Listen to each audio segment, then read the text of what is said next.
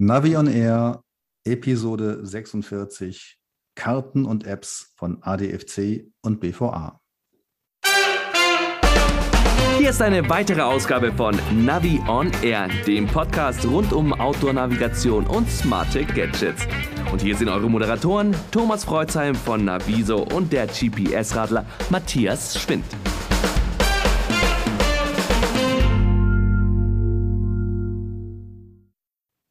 Hallo liebe Hörer, jetzt würde ich normalerweise fragen, wie es dem Matthias geht, aber er ist in dieser Episode nicht dabei, weil er auf der Eurobike die neuesten Gags und Informationen sammelt, die dann später präsentiert werden in unserer nächsten Folge. Aber wir haben uns entschlossen, diese Episode dem Thema Karten und Apps zu widmen. Und ich freue mich jetzt, dass Fred Lose bei uns zu Gast ist. Er ist Produktmanager bei BVA Bike Media und macht etwas Digitales, was eigentlich aus einem analogen stammt, nämlich die ADFC BVA Karten-App.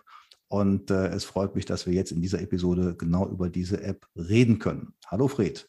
Hallo Thomas, schön, dass ich hier sein darf. Danke. Ich hoffe, ich habe dich richtig vorgestellt. Du bist Produktmanager beim Nachfolger des Bielefelder Verlages, den so viele noch kennen, heißt jetzt BVA Bike Media. Was muss man sich darunter vorstellen? Ja, genau, das ist im Prinzip äh, das gleiche, nur ein anderer Name, BVA Bike Media, quasi der, der Nachfolger des BVA Bielefelder Verlag. Wir machen alles rund ums Fahrrad. Wir haben Fahrradzeitschriften. Wir haben äh, eben diese Abteilung Bücher und Karten, die die Fahrradkarten und Bücher und die Apps macht. Und wir haben noch einen eigenen Radclub. Also das ist so unser, unser Paket. Also ihr kommt aus den Printmedien. Der Urvater der Fahrradhandelsinformationszeitschriften ist ja der Radmarkt und den gibt es, glaube ich, seit 1884. Genau, den gibt es auch immer noch, ja. Damals übrigens gab es schon Karten. Der erste Redakteur, Chefredakteur beim Radmarkt hat auch Karten hergestellt, damals in Postkartengröße, das Deutsche Reich 1 zu 500.000. Die waren so groß wie äh, zwei zusammengeklebte Postkarten und es gibt nur noch relativ wenig Exemplare. Dann gab es jahrzehntelang, muss man sagen, keine Karten, keine gedruckten Karten und dann muss ich mich jetzt selber mal ins Spiel bringen. Dann im Jahr 1990 hat man dann neue Karten gemacht, die ADFC Karten, die ADFC Radtourenkarte 1 zu 150.000. Und äh, ich war damals Redaktionsleiter der Kartenredaktion und habe diese Karten dann betreut. Und im Prinzip bist du dann ja sowas wie ein Nachfolger von mir. Ja, also fast. Wir haben uns, glaube ich, um ein Jahr verpasst damals. Ne? Waren da nie zusammen. Aber ja, ich glaube, so langsam, aber sicher komme ich auch auf deine Dienstzeit. Na, ein bisschen ist es noch. Ja, 17 also Jahre war ich dabei. Genau, bei mir sind es jetzt zwölf Jahre mittlerweile. Ja, ist ja noch ein bisschen. Wird, wird nicht langweilig, immer wieder was Neues. ja, ähm, jetzt könnte man ja sagen, Mensch, der Freuzam, der lädt sich jetzt irgendwen ein, äh, damit er über seine alten Sachen reden kann. Nein, ist nicht so. Ähm, wir können zwar gerne stundenlang über Karten reden, also gedruckte Karten, aber wir reden jetzt über das, was wirklich auf deinem Mist gewachsen ist, das ist nämlich die App. Genau, die gab es zu deiner Zeit noch nicht. Äh, das gab es schon relativ, äh, also jetzt auch schon relativ lange, neun Jahre jetzt inzwischen. Das ist praktisch äh, kom komplett neu. Was ist das eigentlich für eine App? Die heißt ja ADFC BVA Karten. Wie heißt das eigentlich ganz offiziell, dieses, diese, diese App? Der Name, der überall angezeigt wird, ist ADFC Karten und im Logo ist dann äh, das BVA, also praktisch beides zusammen.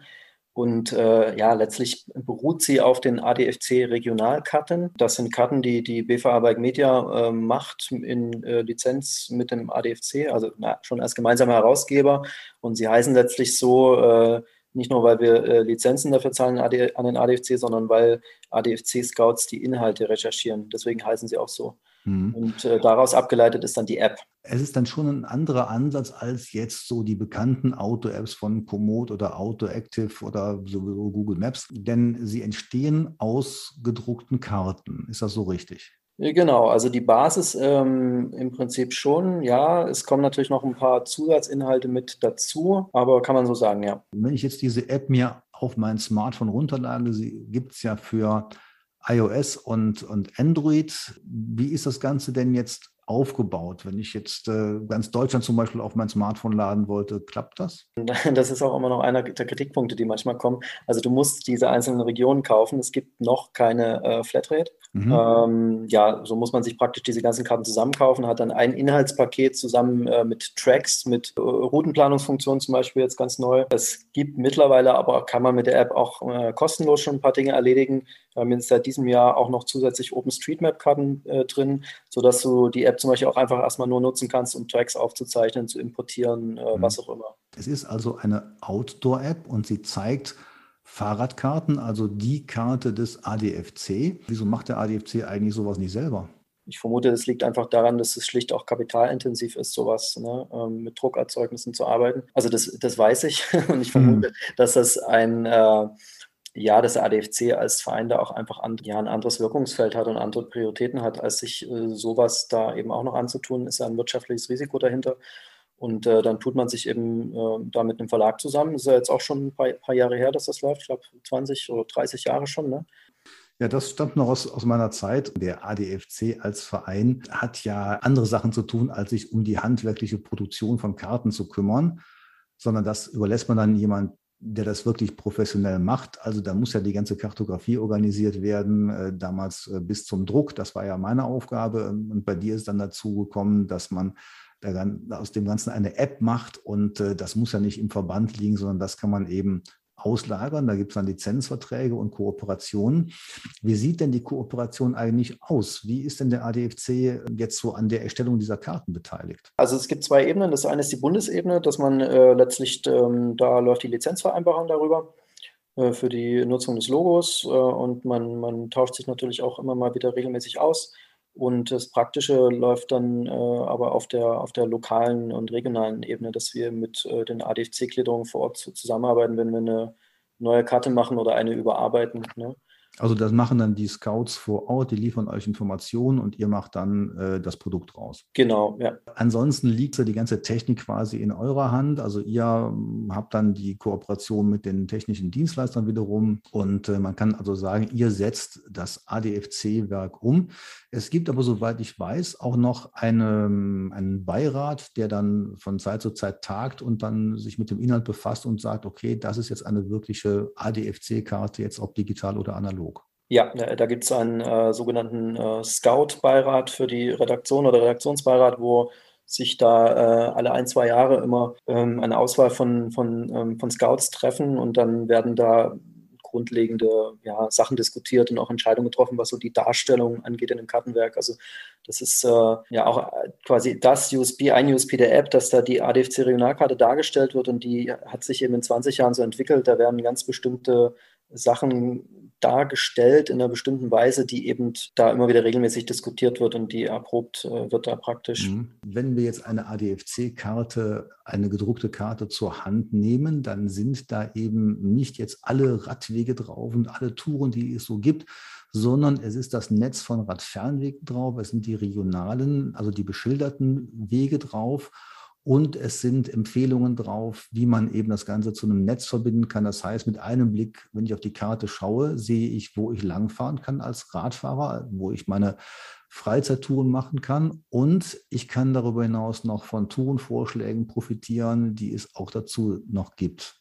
Genau, ja. Also äh, Basis ist ein Routennetz, was natürlich im, im Lauf der Jahre jetzt äh, mehr auch durch die beschilderten Routen vor Ort äh, der Touristiker gespeist wird. Ne? Also das war vor 20, 30 Jahren eine andere Situation. Da brauchte man wirklich auch die ADFC-Scouts noch, um überhaupt zu gucken, wo kann man langfahren. Heute geht es eher darum, die äh, touristischen Routen, die offiziell vermarkteten, einmal zu bewerten und dann noch Ergänzungsnetze zu finden, zweitens. Und drittens dann noch spezielle Tourenempfehlungen auszusprechen. Also es gibt dann nochmal sogenannte Tourenvorschläge, die auf diesem Routennetz oben drauf liegen. Mhm. Und die Kunst ist jetzt, das auch zielgruppengerecht hinzubekommen. Einerseits in einem Werk, was deutschlandweit mehr oder weniger immer den gleichen Kartenschlüssel hat, Signaturenschlüssel, obwohl unterschiedliche Voraussetzungen herrschen. Und zum anderen, dass man sich auf das Touristische konzentriert und weniger auf das äh, Alltagsradeln. Ne? Mhm. Also zum Beispiel so ein Stichwort ist zum Beispiel äh, Zielwegweisung, äh, Radnetze, Kreisnetze, die jetzt für, für Alltagsradler sind, wie werden die zum Beispiel dargestellt in der Karte, kann man die weglassen oder wie, also wie sorge ich dafür, dass das Relevante für den Radtouristen hervorkommt, weil das sollte man vielleicht auch noch sagen, die Hauptzielgruppe, das sind äh, für uns die Radtouristen und die, die Genussradler, weniger mhm. der Alltagsverkehr. Und das äh, spiegelt sich dann natürlich auch in der App wieder. Ich glaube, das Besondere ist, dass man das Bild der gedruckten Karte dann auch auf der App wiederfindet. Ja, denn äh, das finde ich schon etwas äh, ja, nicht allzu alltägliches. Normalerweise hat man ja irgendwie eine gedruckte Karte, dann nutzt man auch was wie Komoot oder AutoActive und da sieht das Kartenbild ganz anders aus oder Google Maps halt. Und wenn ich jetzt diese App öffne, dann sehe ich aber genau dasselbe Kartenbild wie auf der gedruckten Karte und das finde ich eigentlich ganz schön. Dann kann man sich draußen auf einen Blick schon mal besser orientieren und sieht, wo man ist, durch einen blauen Punkt da drauf.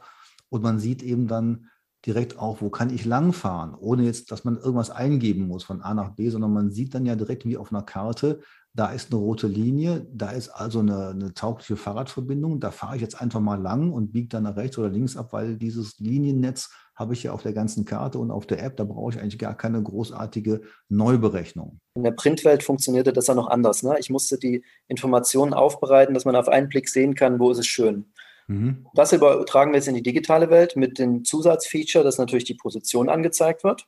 Mhm. Erstens. Zweitens, ich kann mir ausgewählte Touren nochmal extra gehighlightet anzeigen. Also die Tourenvorschläge zum Beispiel, die ich in der Karte in der gedruckten irgendwie auseinanderhalten muss, die kann ich mir in der App natürlich äh, nacheinander anschauen. Wollen das eigentlich die App-Nutzer?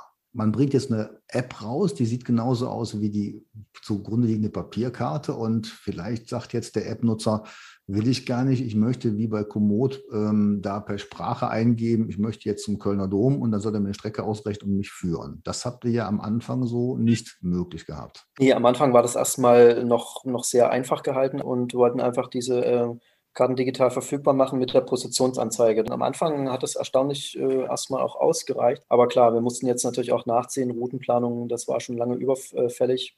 Mhm. Also am Anfang war das so, man sah jetzt wirklich nur seinen Standort auf der Karte und man bekam eigentlich gar keine weiteren Hinweise. Man sieht nur, wo man gerade ist, ne? blauer Punkt auf der Karte, da stehe ich jetzt gerade mit dem Fahrrad, aber wo ich jetzt hin soll, das wurde ja eigentlich gar nicht gesagt.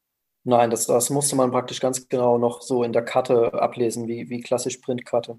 Und man konnte dann eben, wie du schon gesagt hast, die, die Streckenverläufe dann von den vorgeschlagenen Touren einblenden, bekam dann also quasi so eine blaue Linie, wo die Tour verläuft und konnte die dann abfahren, weil man sieht ja, wenn man sich bewegt, dann bewegt sich auch der blaue Punkt auf der Karte ja. und dann kann man eben sehen, da muss ich jetzt gerade lang. Also ich fand das eigentlich immer sehr einfach und habe immer so gesagt, Mensch, also einfacher als was anderes, also als eine andere App gibt es gar nicht, weil ich muss nirgendwo draufdrücken, ich sehe, wo ich bin, ich, ich kann mir aussuchen, wo ich hinfahre.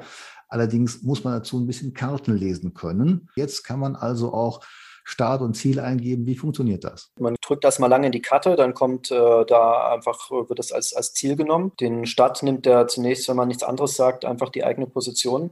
Mhm. Und dann, dann rechnet er dann eine Route. Und also zum einen ist die Route ähm, fahrradtouristisch äh, optimiert, also jetzt nicht die schnellste, kürzeste. Zum anderen geht es jetzt eben ran, die Route soll schon schön sein, aber ein Routing-Algorithmus kann nie so perfekt sein, dass es immer überall passt.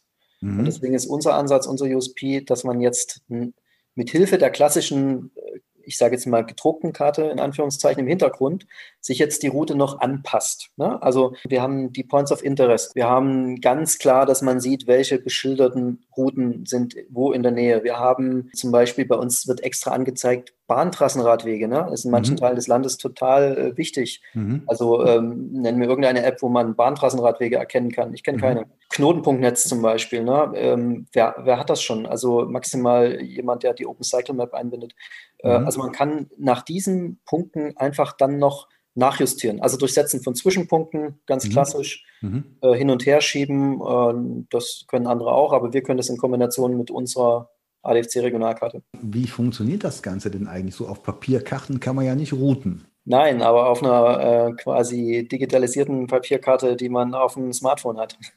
das kann man. Ihr habt OpenStreetMap als Hintergrundkarte liegen. Die sind nur praktisch ergänzend, ne? wenn man weit reinzoomt oder dort, wo man halt keine Karte gekauft hat. Einfach damit man überall irgendwo erstmal eine Kartengrundlage hat, was ja schon äh, selbstverständlich sein sollte. Und äh, genau, das andere ist das Routenplanung, die äh, läuft im Hintergrund auf einem OpenStreetMap-Netz, aber das haben wir natürlich entsprechend geguckt mit unserem äh, Routing-Algorithmus, dass touristische Routen da sehr stark bevorzugt werden. Und ja, ähm, dass wenn man da jetzt verschiedene Routenplaner ähm, vergleicht, da, das wird wahrscheinlich auch, äh, je nachdem, wo man gerade ist, äh, immer wieder anders sein. Aber nach unseren Tests ist es schon so, dass wir äh, da besonders starken, äh, besonders starkes Gewicht auf den touristischen Routen liegt. Mhm, denn äh, wir wissen ja aus vielen ja, Tests und Betrachtungen, dass bei den meisten Routing-Systemen ja das Ganze mehr oder weniger die ähm, kürzeste Verbindung zwischen zwei Punkten und diese Verbindung wird dann je nachdem, ähm, was dazwischen liegt, also natürlich nicht auf die Bundesstraße gelegt, aber durchaus mal auf den Radweg an der Bundesstraße und so. Ja. Und äh, deswegen sind diese Routing-Ergebnisse häufig nicht so ganz befriedigend. Man kann bei euch ja auch Zwischenziele eingeben. Ich habe mir das ja auch mal angeguckt. War vielleicht so einer der der ersten, die dann diese Version 2.5 oder 2.5.1 ist es ja jetzt, äh, die auf dem Smartphone ist. Damit geht das jetzt. Ähm, ist also wirklich noch ganz neu. Und ähm, ich finde es wirklich bequem gelöst. Man tippt einfach auf die Karte drauf und Punkt A, Punkt B, dann wird eine Strecke ausgelöst. Man kann ein Zwischenziel setzen oder auch mehrere und so weiter. Man kann die Route verlängern und so. Also von daher denke ich, Usability, das ist richtig schön. Äh, ein paar Features habt ihr nicht drin, also so Sprachnavigation ist bei euch, glaube ich, nicht dabei. Ne? Android ist jetzt schon live mit der 2.5.1. Ähm, iOS kommt jetzt in den nächsten äh, Tagen, Wochen dann mit der 4.5. Mhm. Äh, nicht, dass sich jemand wundert, ähm, das ist noch ähm, in der Mache. Ja, und ähm, Sprachnavigation haben wir noch nicht, ist jetzt auch unmittelbar erstmal nicht äh, vorgesehen. Ne? Also das, äh, das gucken wir uns nach und nach an, was, was die Nutzer am meisten wollen was sie am meisten nachfragen. Wir haben ja, kriegen natürlich auch direkt das äh, Kundenfeedback. Wir wachsen eben langsam, das ist unser, unser Weg, dass wir, dass wir das langsam aufbauen. Letztlich, das äh, wächst aus sich selbst wirtschaftlich und hat den Nachteil, dass es ein bisschen länger dauert eben. Ne? Wer steckt sozusagen jetzt als Finanzier dahinter? Kann man da was zu sagen oder ist das eher Betriebsgeheimnis? Naja, ähm, das äh, Besondere ist, dass letztlich niemand dahinter steckt, außer wir selbst. Ne? Also mhm. es steckt äh, kein, kein Investorengeld, kein, äh, kein öffentliches Geld. Ähm, es ist letztlich die BVA Bike Media, die da dahinter steckt. Und ist, wie nennt man das, generisches Wachstum oder so? Für welche Gebiete gibt es eigentlich diese Apps? Nur für Deutschland oder gibt es auch fürs Ausland? Also entspricht exakt praktisch den äh, Grenzen der, der ADFC Regionalkarte. Und das ist mittlerweile jetzt, also Deutschland fast komplett beinahe. Mhm. Äh, plus ähm, Niederlande, Teilen von Niederlanden plus Gardasee plus Mallorca. Mhm, also Gardasee kann man auch äh, und, und Mallorca, also zwei wichtige Radlerziele habt ihr dann auch schon dabei. Genau, also mit der ADFC-Karte, natürlich mit der mhm. allgemeinen OpenStreetMap-Karte, die ist dann europaweit so, ne? Kann man auch ein bisschen gucken und äh, scrollen und auch Tracks aufzeichnen und so weiter. Das Herzstück, was wir glaube ich noch nicht so erwähnt haben, oder eins der Herzstücke ist ja, dass man sich eine Karte runterlädt und dann offline hat. Ähm, das bedingt aber auch, dass man einiges an Speicherkapazität freihalten muss. Ja, also wenn man jetzt diese Karten kauft, dann wird ja eine ganze Karte, eine ganze Region heruntergeladen. Ich sage mal jetzt hier rund um Bremen oder rund um München oder irgend sowas. Wie viel Speicherplatz wird da eigentlich dann verbraucht? Ja, das wurde inzwischen schon optimiert. Also wir liegen mittlerweile ähm, nur noch so im zweistelligen Megabyte-Bereich da. Das war mal deutlich dreistellig und äh, bei gleicher Qualität. Das heißt, also da in der Zwischenzeit ja auch die Speicher der Geräte eigentlich immer größer werden, ist das jetzt äh, nicht mehr das Problem. Ne? Also in der Tat, so ein Gebiet von wie viel Kilometern hat dann wie viel Megabyte? Also grob hat eine Regionalkarte so 70 mal 100 Kilometer ungefähr. Also eine relativ äh, große Region, sage ich mal. Ne? Deswegen mhm tun wir uns auch ein bisschen schwer da. Es gibt ja diesen, diesen Freemium-Ansatz, dass äh, man erstmal seine Heimatregion kostenlos bekommt. Das ist für uns ein bisschen schwierig, weil diese Regionen halt so groß sind. Da haben wir ungefähr 50 bis 100 Megabyte ungefähr für diesen Bereich. Mhm. Halte ich für relativ wenig. Ne? Also wenn man das man sich so äh, vor Augen führt. Also da sind ja eigentlich ganz andere Daten bei Karten noch ähm, ähm normal. Ja, ja, es waren mal 300 oder so, aber das ist dann, äh, wie das genau technisch äh, läuft, stecke ich jetzt auch gar nicht mehr genau drin. Mhm. Ähm, da haben dann die Programmierer auch noch Lösungen gefunden. Aber man hat die Karte jetzt offline auf dem Smartphone. Ist das Routing denn auch offline oder ist es online? Nein, das läuft immer noch online. Aha, also man braucht eine Mobilfunkverbindung, um das Routing durchführen zu können, sonst funktioniert es nicht. Genau, ja, das ist der, der Stand jetzt noch. Beta-Stadium, erste Version. Das werden wir uns anschauen, wie die äh, User darauf reagieren, wie sie sich, wie sehr sie sich Offline-Routing wünschen, äh, ob das dann noch kommt. Auf wie vielen Geräten ist eine einmal gekaufte Karte nutzbar? Naja, das Entscheidende ist, dass das an die äh, Apple oder an die Google-ID geknüpft ist. Ne? Es gibt auch mittlerweile bei Apple auch die Familienfreigabe für In-Apps. Ich glaube, bis äh, fünf äh, Geräte, ne? also dann quasi auf unterschiedlichen Apple-IDs noch. Und bei der gleichen ID, oh, da fragst du mich jetzt was, ich glaube, das war auch beschränkt. Mhm. Aber ich kann jetzt gar nicht sagen, wie. Aber auf mehreren jedenfalls. Ja, ja, hängt okay. immer an der ID. Ne? Mhm, also das muss man, ist auch noch eine wichtige Info. Es gibt derzeit noch kein User-Login, also es ist immer an die jeweiligen Plattformen gekoppelt. Ah ja, okay, gut. Ja, dann äh, kann man ja noch was anderes mit der App machen. Man kann ja auch GPX-Daten importieren. Ja, man kann importieren, man kann äh, aufzeichnen, man kann exportieren.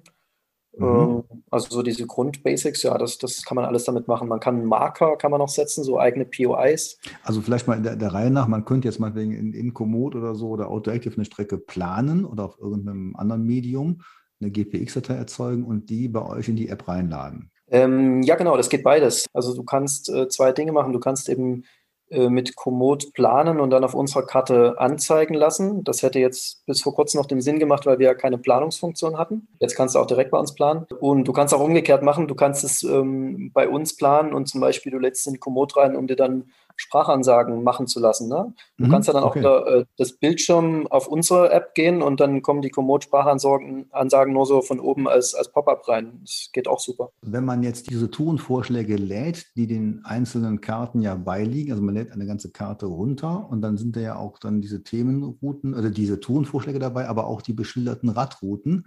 Ähm, was ich ganz, ganz interessant fand, war, dass man dann eben nicht nur eine Strecke dieser beschilderten Route herunterlädt, sondern den ganzen Radweg quasi. Also ich sag mal, bei uns wäre es jetzt hier der Allerradweg, der würde nur so 30 Kilometer durchs Kartengebiet verlaufen, aber ihr habt dann die ganzen 300 Kilometer oder was es immer ist, äh, stellt ihr dann quasi als GPX-Datei zur Verfügung.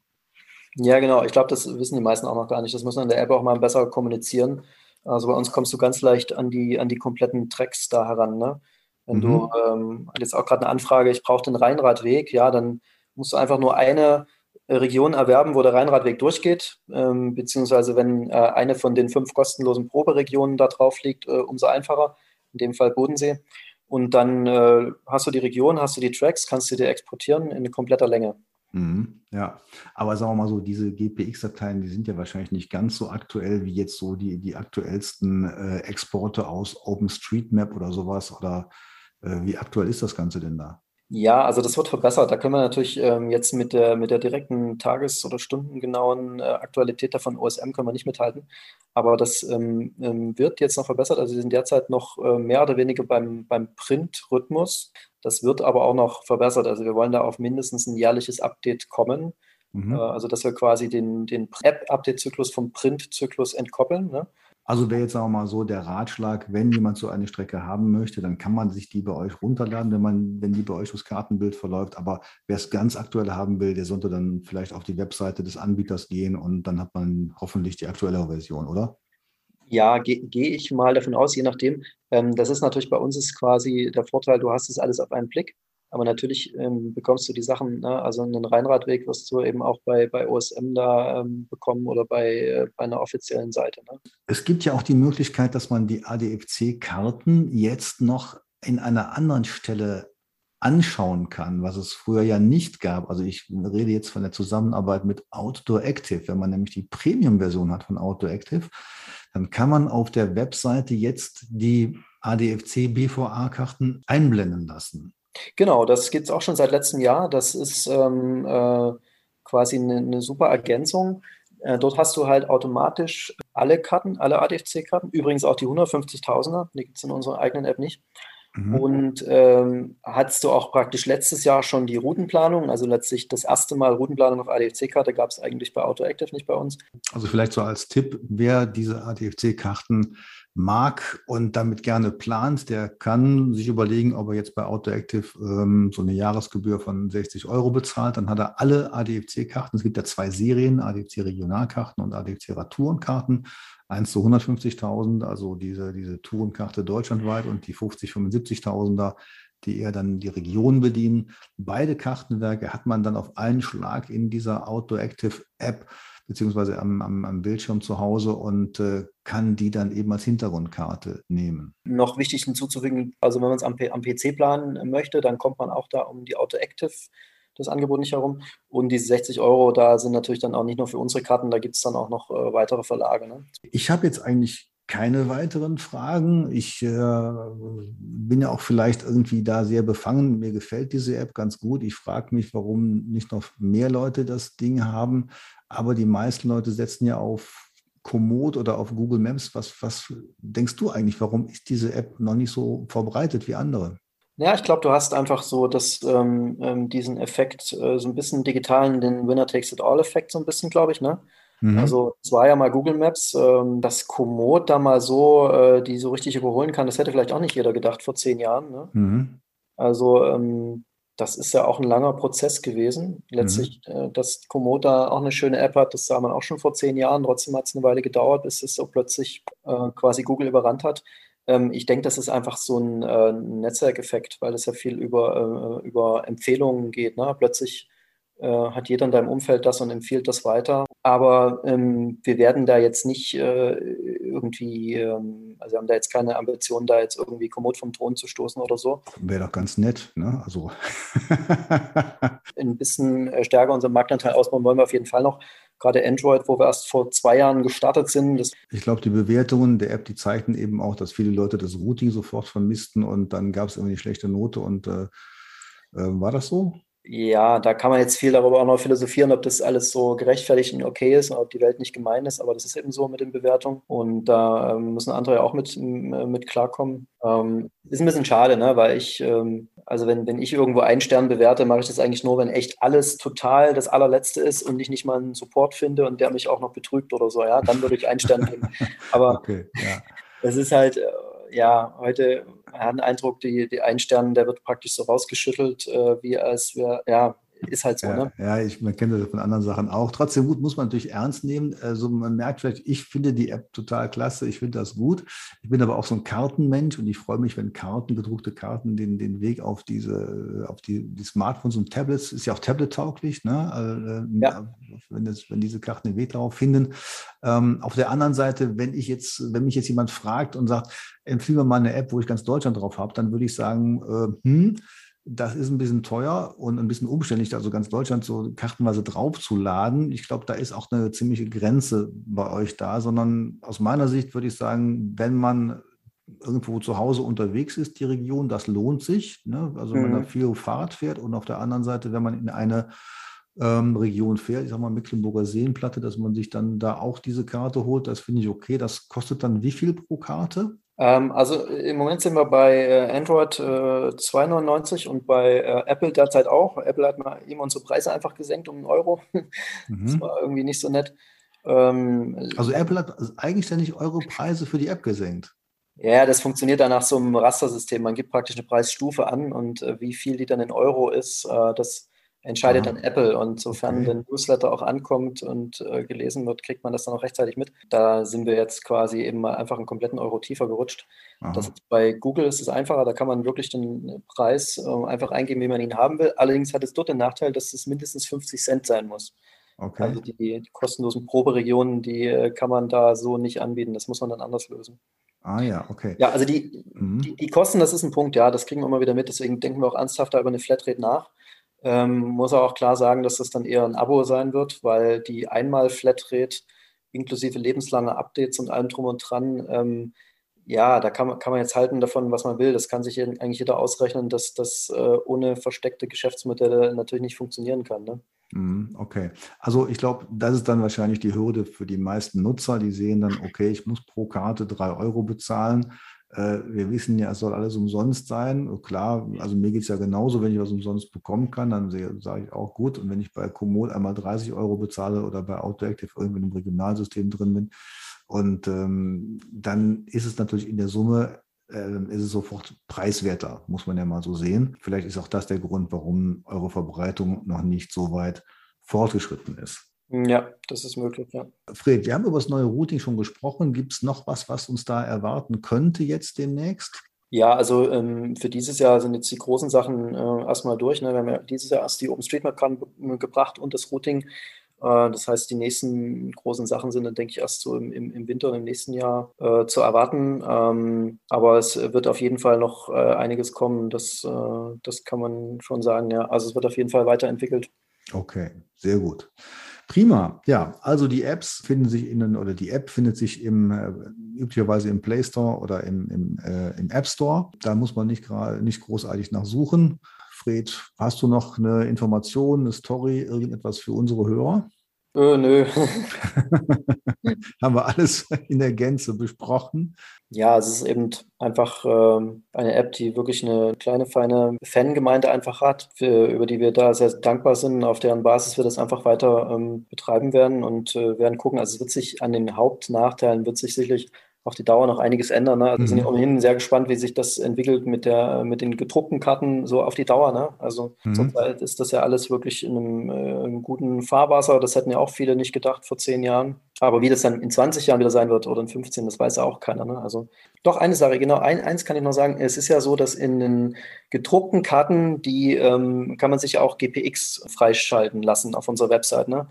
Und das ist zum Beispiel auch schon, gibt es schon sehr lange, seit jetzt auch bald zehn Jahren.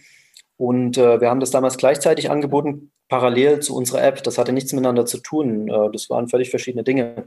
Aber jetzt hat sich das natürlich im Laufe der Jahre so ergeben, dass Leute das auch, ähm, die, die User das eben auch anders aus anderen Kanälen wahrnehmen, dass wir eine App haben. Und äh, die denken natürlich automatisch, na klar, meine GPX, die lasse ich in dieser App freischalten, so, ne? Also mhm, mhm. dann fragen die natürlich, wie geht das so, ne? Und ja. ja, also das wird auch kommen, dass man nicht mehr auf unsere Website gehen muss und dann irgendwie diese Tracks in die App transferieren muss, sondern dass es dann direkt geht. Prima, Fred. Dann würde ich sagen, haben wir es. Und ähm, aus meiner Sicht war das eine spannende Geschichte. Ich würde mich freuen, wenn wir auch ein paar Kommentare dazu kriegen würden, wie immer auf den bekannten Kanälen. Ansonsten, lieber Fred, vielen Dank, dass du dabei warst. Ich würde sagen, wir schließen jetzt diese Episode. Ich wünsche dir noch alles Gute, hoffe, dass natürlich das ganze Wesen der App weitergeht, dass ihr weiterhin aktuelle, gute, schöne Karten rausgebt und die auch in die App bringt und dass die App dann noch besser und äh, weiterhin einfach zu bedienen bleibt. Ja, danke schön. Äh, danke für die Einladung, hat mich gefreut und ähm, ja, tschüss. Liebe Hörer, dann bis zum nächsten Mal. Alles Gute, bleibt gesund, auch wenn das Wetter in diesem Sommer nicht ganz so toll ist. Bewegt euch und wir hören uns wieder bei der nächsten Episode von Navi on Air. Bis dann. Sie haben Ihr Ziel erreicht.